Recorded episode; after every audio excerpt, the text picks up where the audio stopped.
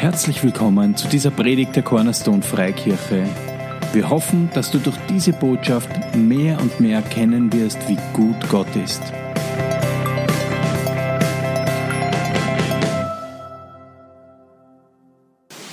Danke, Jesus, dass du hier bist mitten unter uns, dass wir dich erleben haben dürfen im Lobpreis, dass wir unser Herz haben ausschütten dürfen dir gegenüber, Herr. Danke, Herr, dass du uns immer hörst, dass du ein Gott bist, der uns hört. Halleluja, dass es dein Wille ist, dass dein Wort gepredigt wird, dass deine Wahrheit verkündigt wird. Danke, dass da ein Segen drauf ist. Danke, dass du mir hilfst heute, dass du mir heute hilfst, die Worte zu sagen, die von dir kommen. Dass es nicht Menschenworte sind, sondern Worte vom Himmel, weil das sind die, die den Unterschied machen. Amen. Also heute müsst ihr ein bisschen dabei sein. Es gibt ein paar Charaktere, die ich erwähnen werde in der Predigt. Da müsst ihr aufpassen. Wie in einem, in einem Krimi ist oft so, dass ich dann oft nicht mehr weiß, wer war was. Ja. Die Namen vertausche und äh, also so viele Namen sind es heute nicht. Ein paar. Ähm, ich darf nämlich eine meiner Lieblingsgeschichten aus dem Alten Testament erzählen, äh, bevor ich dann übergehe zum Neuen Testament. Und ein bisschen geschichtlich ausgeholt. Ich weiß nicht, die meisten von euch kennen den König Saul, oder? König Saul. Und auch den König David.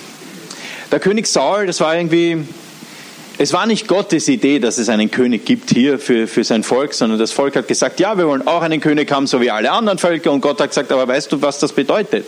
Wenn ihr einen König wollt, dann müssen, müssen eure Jungs in den Krieg und so weiter und so fort. Also es war nicht das Preferred Scenario von Gott. Das Volk hat gesagt, ja, wir wollen das mutige Aussage, sie haben einen König bekommen. Und da war der Saul und er hat äh, nicht gleich schlecht begonnen, aber er, er war nicht der, die beste Performance. Also hat Gott einen neuen erwählt, den König David. Da war aber der König Saul noch im Amt. Jetzt stell dir vor, man wählt einen Bundeskanzler, obwohl der schon noch im Amt ist, okay? Das ist ein bisschen schwierig. Ähnlich, wir haben keinen König, ja, stellt sich jeder diesen Bundeskanzler vor. Okay, lasst das. Das wird wieder gelöscht. Es ist kein Krieg zwischen den Bundeskanzlern. Ähm, wir haben einen. Ja. Ähm, da gab es den König Saul und den König David. Und der König David, hey, der war schon als, als Junge sowas von, von, von ergriffen von Gottes Wesen. Und wie es oft so ist, ähm, werden dann Leute eifersüchtig. Wenn jemand äh, vor Gott gut dasteht, dann könnte man einerseits könnte man von ihm lernen oder man könnte eifersüchtig werden. Äh, beim Saul war das eher so, dass er eifersüchtig worden ist. Ähm, es war so, dass sich seine Kinder, die Kinder vom Saul, nächsten Namen, gell? wir haben jetzt schon zwei, drei Namen, ja? Äh, die Kinder vom Saul, Jonathan und Michael, haben den David auch geliebt. Das war auch schwierig. Also für den Vater, ah, die haben jemanden lieber als mich selber. Das hat, war auch noch ein Schäuferl ins Feuer. Und dann war der König David auch militärisch viel erfolgreicher. Also das war jetzt so ein kurzes Wrap-up der Situation, in die wir hineingehen. Das macht gar nichts. Ja. Gott hat sich ein Lob bereitet im, im Mund der Säuglinge. Ja. So sehen wir das. Wir spulen zurück wie in einem Film ein paar Jahre zuvor. Wir gehen zurück. Ihr seid noch da. Sehr gut. David besiegt Goliath. Ihr kennt diese Situation. David war eigentlich ein, ein, ein, junger Mann, der war jung. Ja? Dem war sogar die Rüstung zu groß vom Saul. Er war ein junger Mann, er hat den, er hat den Goliath besiegt. Und in der Zeit hat der Sohn vom Saul den David liebgewonnen. Ja? Der hat, der hat gesagt, ja, irgendwie, der steht mir zum, zum Herzen. Und da steigen wir ein im 1. Samuel 17, 57 bis Kapitel 18, Vers 4. Ein bisschen was werde ich auch an die Wand werfen. Ähm, David gewinnt eben Jonathan zum Freund. Als nun David zurückkam vom Sieg über den Philister, über den Goliath, ist er jetzt noch da, nahm ihn Abner und brachte ihn vor Saul. Und er hatte des Philisters Haupt in seiner Hand. Das war ein ziemlich großer Kopf vermutlich, ja, weil Goliath war ja groß. Und Saul sprach zu ihm, wessen Sohn bist du, Knabe? David sprach, ich bin ein Sohn deines Knechts Isais.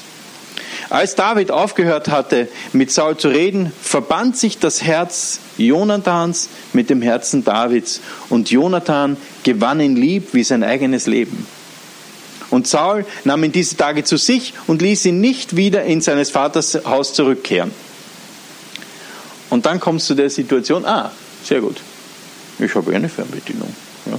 Und Jonathan schloss mit David einen Bund, denn er hatte ihn lieb wie sein eigenes Leben. Jonathan zog seinen Rock aus, den er anhatte, und gab ihn David, dazu seine Kleider und sein Schwert, sein Bogen und seinen Gürtel. Für uns ist das vielleicht eine ungewöhnliche Handlung, wenn ich sage, erst du taugst mir, zieh ich mir nicht alles aus und geb's dir. Und mein Handy und mein, mein Autoschlüssel.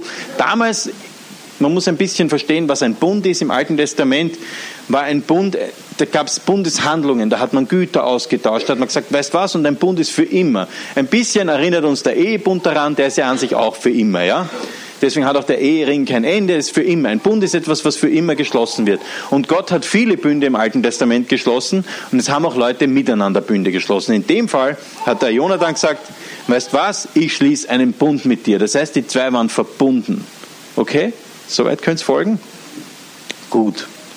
Äh, jetzt war es so, dass der David auch militärisch erfolgreich war.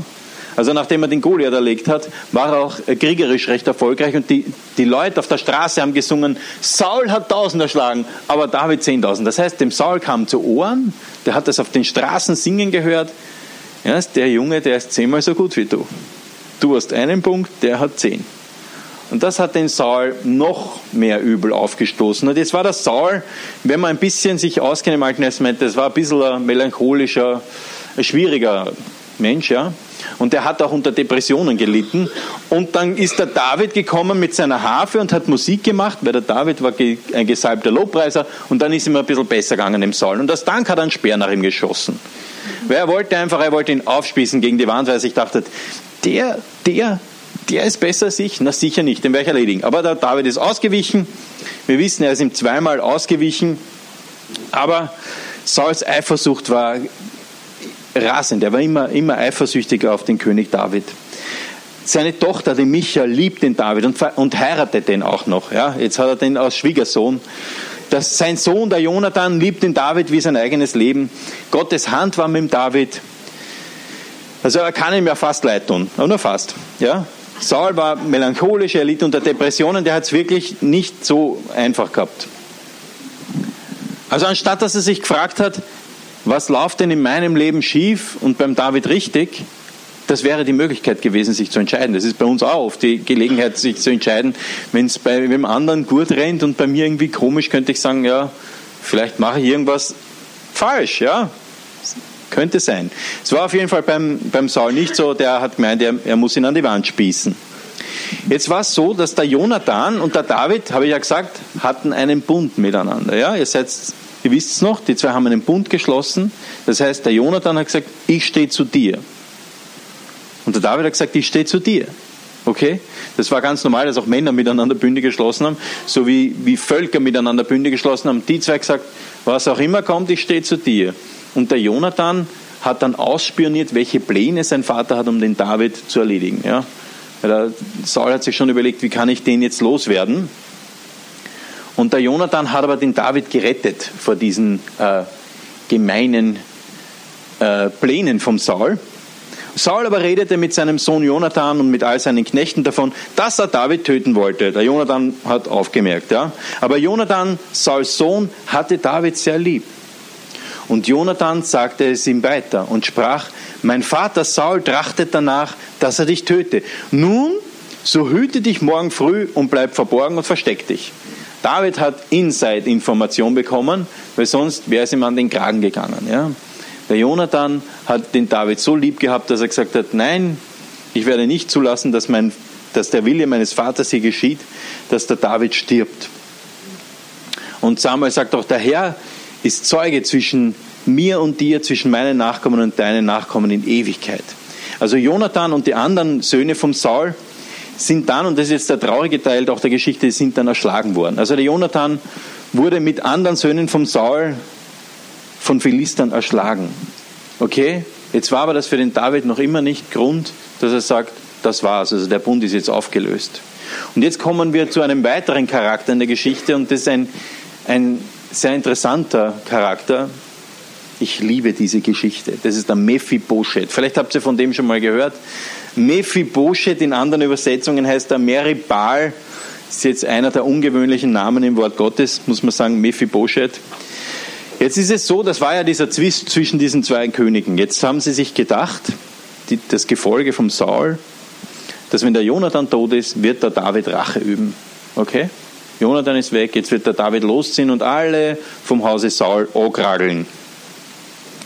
Und deswegen ist auch der Mephibosheth, der war fünf Jahre alt, also er hat das noch nicht selber entschieden, aber man hat beschlossen, wir flüchten jetzt vor dem David und man hat diesen fünfjährigen Jungen genommen, hochgehoben, scheinbar war der nicht schnell genug im Gehen, normalerweise sind Fünfjährige schneller als Erwachsene, aber gut, der war nicht sehr schnell, man hat ihn hochgehoben, ist gestolpert und der hat sich beide Beine gebrochen. Damals hat das geheißen verkrüppelt, heute fast ins Spital, du kriegst dann Gips. Damals, das war das Urteil, der hat sich beide Beine gebrochen. Ab da war der Mephibosheth ein Krüppel, an beiden Füßen lahm. Das heißt, er ist aufgewachsen in der Angst vom David, weil als Fünfjähriger übernimmst natürlich eins zu eins das, was sie dir zu Hause erzählen. Der kommt, der wird dich ankrageln, du bist jetzt lahm an beiden Füßen, weil wir flüchten mussten vor diesem David, okay? In diese Situation hinein. Ich finde es super, wie ihr aufmerksam seid. Äh, ich liebe diese Geschichte. Im 2. Samuel 9, gibt es sowas zum Mitlesen, stellt dann David folgende Frage. Ist noch jemand übrig geblieben vom Hause Sauls, dass ich Barmherzigkeit an ihm tue, um Jonathans willen? Er sagt, ist irgendjemand noch da? Ja, ich bin König, ich habe alles, ich bin wirklich, ich habe alle Güter. Aber ist irgendjemand noch übrig von dem Haus, von diesem Jonathan, den ich so geliebt habe? Ist jemand da, den ich segnen kann? Weil mein Herz schlägt noch immer für ihn, auch wenn sein Herz nicht mehr schlägt, das vom Jonathan. So stark war dieser Bund zwischen diesen zwei.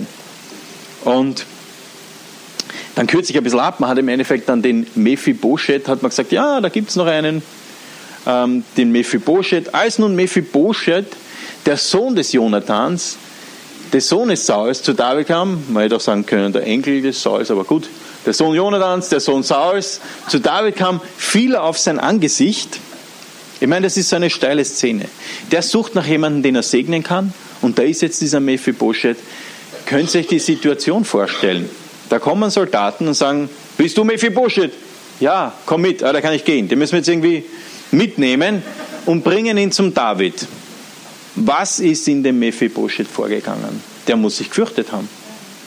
Ich meine, davon kann man ausgehen. Der hat sicher Todesängste ausgestanden, weil sich gedacht hat, okay, der holt mich jetzt, der will mich direkt im Thronraum von David, der will mich da jetzt bestrafen. Also er fiel auf sein Angesicht und huldigte ihn, um vielleicht das Strafmaß zu, zu, zu mindern. David aber sprach, Mephibosheth, er sprach, hier bin ich dein Knecht. David sprach zu ihm, fürchte dich nicht, offensichtlich hat er sich gefürchtet, denn ich will Barmherzigkeit an dir tun, um deines Vaters Jonathan willen und dir das ganze Ackerland deines Vaters Saul zurückgeben. Du aber sollst täglich an meinem Tisch essen. Das muss für den Mephibosheth so gewesen sein. Was? Was? Der will mich segnen, der, vor dem meine ganze Familie Angst gehabt hat, wo wir davon gerannt sind, wegen dem ich eigentlich lahm bin, der will mich segnen, was soll das heißen? Der will mir alle Äcker zurückgeben. Der hat ihn so richtig überhäuft mit Gütern und hat auch jemanden natürlich bereitgestellt, der sich um den Acker kümmert, weil er selber konnte ja nicht. Und hat gesagt, und du wirst jeden Tag an meinem Tisch mit mir sitzen und mit mir essen. Das muss für ihn so gewesen sein, ist ja, was ist jetzt? Das kann doch nicht sein. Und er reagiert auch so. Er fiel nieder und sprach, ist so steil, wer bin ich, dein Knecht, dass du dich wendest zu einem toten Hund, wie ich es bin? Was hat der von sich für ein Bild gehabt? Er hat gesagt, König, wer bist du, dass ich, ich, ich Wurm, ich toter Hund, vor dir Gnade finde? Und da rief dann der König den Ziba, der ist gar nicht darauf eingegangen. Das, das erinnert mich ein bisschen an diese Geschichte vom verlorenen Sohn, der nach Hause kommt und der Vater sieht ihn aus der Ferne und läuft ihm entgegen, okay? Und dann kommt da der Sohn und beginnt mit den, Aus, mit, mit den Entschuldigungen und sagt, ja, ich bin nicht würdig, dass ich da, da, da, da, da, da. Und was macht der Vater? Der sagt, holt das beste Gewand, steckt ihm den Ring in den Finger, stellt ihn wieder her. Also er geht gar nicht ein auf das. Selbe Situation hier, sehr ähnlich. Er geht dann gar nicht darauf ein und sagt, na, du bist ja gar kein Wurm, du bist kein Hund, komm schon, du bist der Bur vom Jonathan. Nein, was er sagt ist, er rief den Zibber den Knecht des Sauls und sprach zu ihm, alles, was Saul gehört hat und seinem Hause, das habe ich jetzt dem Sohn deines Herrn gegeben. Und somit hat er ihn dann gesegnet. Und das ist für mich so eine, so eine arge Situation, weil wie wird es dem Mephibosheth dann so gegangen sein? Jeden Tag an dem Tisch. Am Tisch des Königs zu sitzen war ein besonderes Vorrecht. Da hat nicht jeder sitzen dürfen. Und ich, ich nehme an, dass es ihm am Anfang schwer gefallen ist. Dass er sich am Anfang, vielleicht die ersten Wochen, Monate, je nachdem, hm, sehr unwürdig gefühlt hat. Vielleicht ist er vom toten Hund irgendwann mal sein Eigenbild zum verkrüppelten Hund, zum lahmenden Hund. Irgendwann einmal hat er sich vielleicht hinaufgerobbt zum Ich bin ein normaler Diener. Und irgendwann einmal hat er genug Selbstbewusstsein gehabt und erkannt, wie gut der König ist, wie gut, wie gut David zu ihm ist. Er hat diese Furcht abbauen müssen. Da, bei uns ist es doch auch so. Wir haben manchmal ein Gottesbild, das von Gott verändert werden muss. Ja? Wo wir keine Angst haben brauchen. Aber man hat vielleicht gesagt, ja, man weiß nicht, gell, wie er so drauf ist, der Herrgott. Und das sind so Bilder in unserem Kopf, die müssen wir loswerden. Gedanken, Festungen, die wir niederreißen müssen mit dem Wort Gottes. Denn das Wort Gottes sagt das hier. Das, was hier steht. Und die Geschichte geht weiter, so bearbeite nun den Acker und so weiter. Und er kriegt auch noch Knechte und bringt die Ernte ein. Und dann im Vers 11, und Mephibosheth sprach, David, ah ja, und Mephibosheth sprach David, esse an meinem Tisch wie einer der Königssöhne. Also er hat ihn nicht nur gesagt, ja, du darfst da essen wie wie mein Minister, sondern wie einer der Königssöhne. Und Mephibosheth hatte einen kleinen Sohn, der hieß Micha. Und alle, die im Hause Zibas wohnten, dienten dem Mephibosheth. Und Mephibosheth wohnte in Jerusalem und saß täglich an des Königstisch und war lahm an beiden Füßen. Es ist so ein, so ein, ein wunderschönes Bild. Wir wissen, das, was im Alten Testament steht, das ist wirklich passiert. Das sind jetzt keine Fabeln, keine Grimms Märchen, sondern das ist wirklich passiert, ist aber ein Bild für uns von dem, was im neuen Bund gilt. Denn wir wissen, Jesus hatte einen neuen Bund aufgerichtet, oder? Wisst ihr das? Jesus ist gekommen, um einen Bund aufzurichten. Und Jesus ist der, der den geschlossen hat. Jesus hat ja von sich selber gesagt, ich bin der Menschensohn. Das heißt, er als Mensch ist diesen Bund mit Gott eingegangen, stellvertretend für uns. Das heißt, aus diesem Grund dürfen jetzt wir an den Tisch des Königs. Du darfst an den Tisch des Königs. Du darfst an den Tisch des Allerhöchsten. Weißt du das? Weißt du das? Fühlst du dich unwürdig?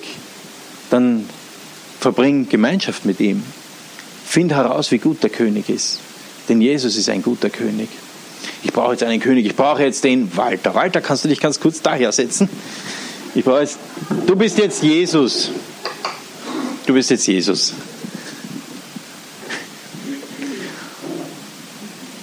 Jetzt ist es so, stell dir vor, du, du sitzt das erste Mal mit, dem, mit Jesus, das ist schön, gell? Jesus sein ist super, ja? Ja, ich hätte noch eine zweite Rolle, die ist nicht so schön, ja? Das, ist der andere, ja? Den musst du jetzt nicht spielen. Aber ich sitze jetzt, mit, sitz jetzt mit Jesus am Tisch. Und am Anfang bin ich vielleicht noch ein bisschen zurückhaltend, aber irgendwann beginne ich ihn kennenzulernen. Und mit immer mehr Zuversicht komme ich an den Tisch des Herrn. Und wisst ihr was? Der Tisch des Herrn ist ein Ort, wo wunderbare Dinge passieren. Wir haben, wir haben einige dieser, dieser Dinge, die passieren, hier aufgelegt auf den Tisch und nach der Predigt mache ich einen Aufruf, da dürft ihr dann vorkommen, Abendmahl nehmen und euch auch so einen Zettel nehmen. Da steht Vergebung annehmen, Heilung, Freiheit, Trost, das sind alles Dinge, die am Tisch des Herrn sind für dich zum Nehmen. Aber was brauchst du? Zuerst einmal musst du wissen, ich darf da an den Tisch. Ich darf das, weil Jesus hat bezahlt. Ich komme im Namen Jesus, ich darf hierher. Ich bin eingeladen an den Tisch des Herrn. Ihr kennt doch alle diese Schriftstelle im Psalm 23, oder? Du bereitest mir einen Tisch im Angesicht meiner Feinde. Du salbst mein Haupt mit Öl und schenkst mir voll ein. Das heißt, Gott bereitet dir einen Tisch im Angesicht deiner Feinde. Jetzt bist nicht du der Feind, jetzt stellen wir uns vor, da ist einer. Wir suchen jetzt keinen Schauspieler dafür. Aber es gibt einen Feind, der versucht mir zu sagen, aber Peter, du bist doch nicht würdig. Du warst doch heute in der Früh unfreundlich. Was war ich wirklich? Naja, gut, ja. Ähm, undenkbar, ja. Aber was passiert ist, dass ich ein Gespräch beginne. Und was, was noch passiert ist, dass ich meine Augen weg von Jesus. Und das ist es. Gott bereitet uns einen Tisch im Angesicht unserer Feinde. Und es gibt Gedanken, die uns niedermachen wollen. Ja, die gibt. Die Frage ist, was mache ich mit denen? Meditiere ich mit denen? Beginne ich ein Gespräch und sage, na Moment einmal, aber ich glaube, naja, so schlecht war ich auch nicht. Also auf einer Waage würde man sagen, das Gute überwiegt, aber fang so ein Gespräch nicht an, denn du bist eingeladen an diesen Tisch. Als, als Jünger Jesu, als derjenige, der an Jesus glaubt, darfst du an diesem Tisch sitzen mit Jesus. Und die nächste Schriftstelle sagt uns, lasst uns freimütig hinzutreten zum Thron der Gnade, auf das wir Barmherzigkeit empfangen und Gnade finden und so Hilfe erfahren zur rechten Zeit. Voller Zuversicht sollst du kommen und nicht wie ein toter Hund. Voller Zuversicht. Wenn du dieses Bild von dir hast, dass du nicht würdig bist, schäm dich nicht. Aber kehr um. Kehr um. Wenn das Wort Gottes ist über dem, wie du dich fühlst, über dem, was du vielleicht meinst, über dem, was andere von dir gesagt haben, weit über dem. Danke, Walter. Ein guter Jesus. Halleluja. Dankeschön.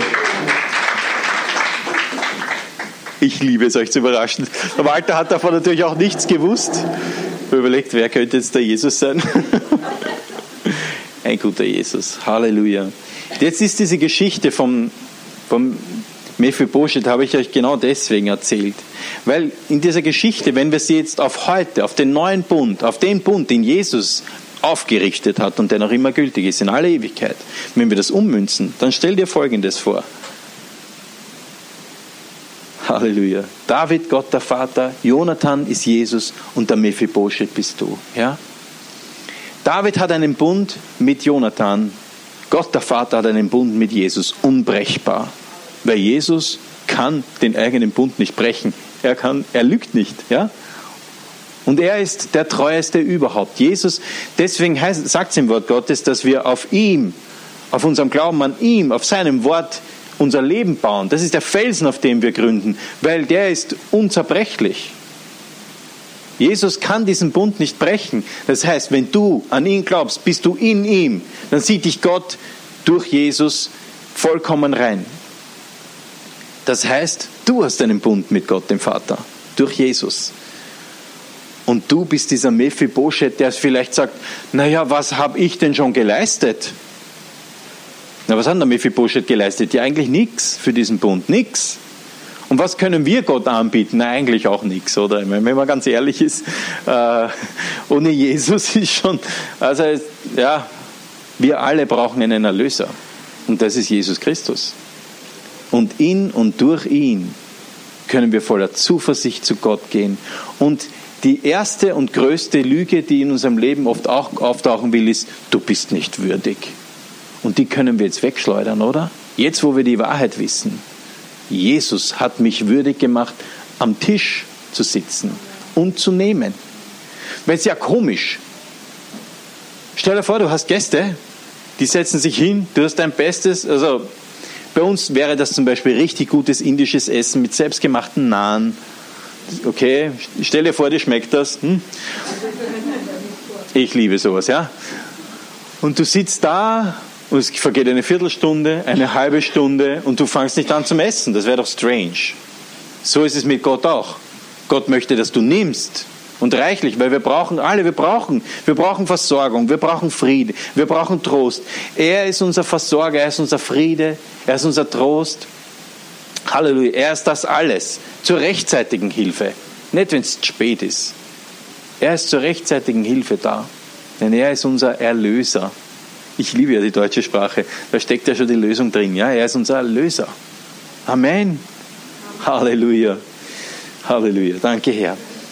Danke, Jesus, dass du unser Erlöser bist, dass wir voller Zuversicht in den Thronraum treten dürfen, dass wir auf deinen Schoß springen dürfen, himmlischer Vater, und sagen können, was uns belastet, was uns beschwert, was wir loswerden wollen, dass wir nicht zurückhalten müssen, uns nicht selber belügen, dich nicht belügen, sondern dass wir kerzengrad ins Gesicht sagen können, wie es uns gerade geht und was uns, was uns ärgert, aber auch was uns freut. Danke, himmlischer Vater, dass du immer ein offenes Ohr hast für alle Kinder gleichzeitig. Und jeder, der Vater ist und mehr sein Kind hat, weiß, dass es schwierig ist, zwei gleichzeitig zuzuhören, aber Gott kann das. Gott hört dich immer. Jeremia 33,3. Rufe mich an und ich will dir antworten. Gottes Wille ist eindeutig. Du kannst ihn anrufen. Also, du kannst mit ihm sprechen, ja, musst ihn nicht anrufen. Und er wird dich immer hören. Und warum wir da heute, ich weiß, es war vielleicht eine Überraschung, dass hier ein Tisch ist. Überraschung.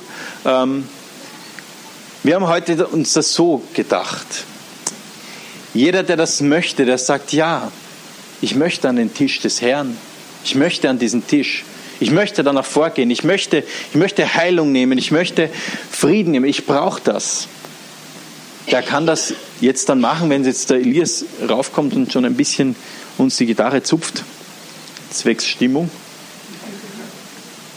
Und wenn du das Abendmahl feiern möchtest, wir normalerweise wir feiern ja einmal im Monat Abendmahl gemeinsam, aber wir machen das heute so, dass du du kannst vorkommen und du nimmst dir einfach, du feierst für, zwischen dir und Gott ist das eine Sache. Wisst ihr was? Das Abendmahl ist eine Gelegenheit des Austausches, wo ich sage, weißt du was, meine Entmutigung, die lasse ich jetzt hier an dem Tisch. Wir wollten eigentlich auch einen Mistkübel hinstellen, aber stell dir vor, das ist ein Mistkübel. Ja? Hau deine Entmutigung rein.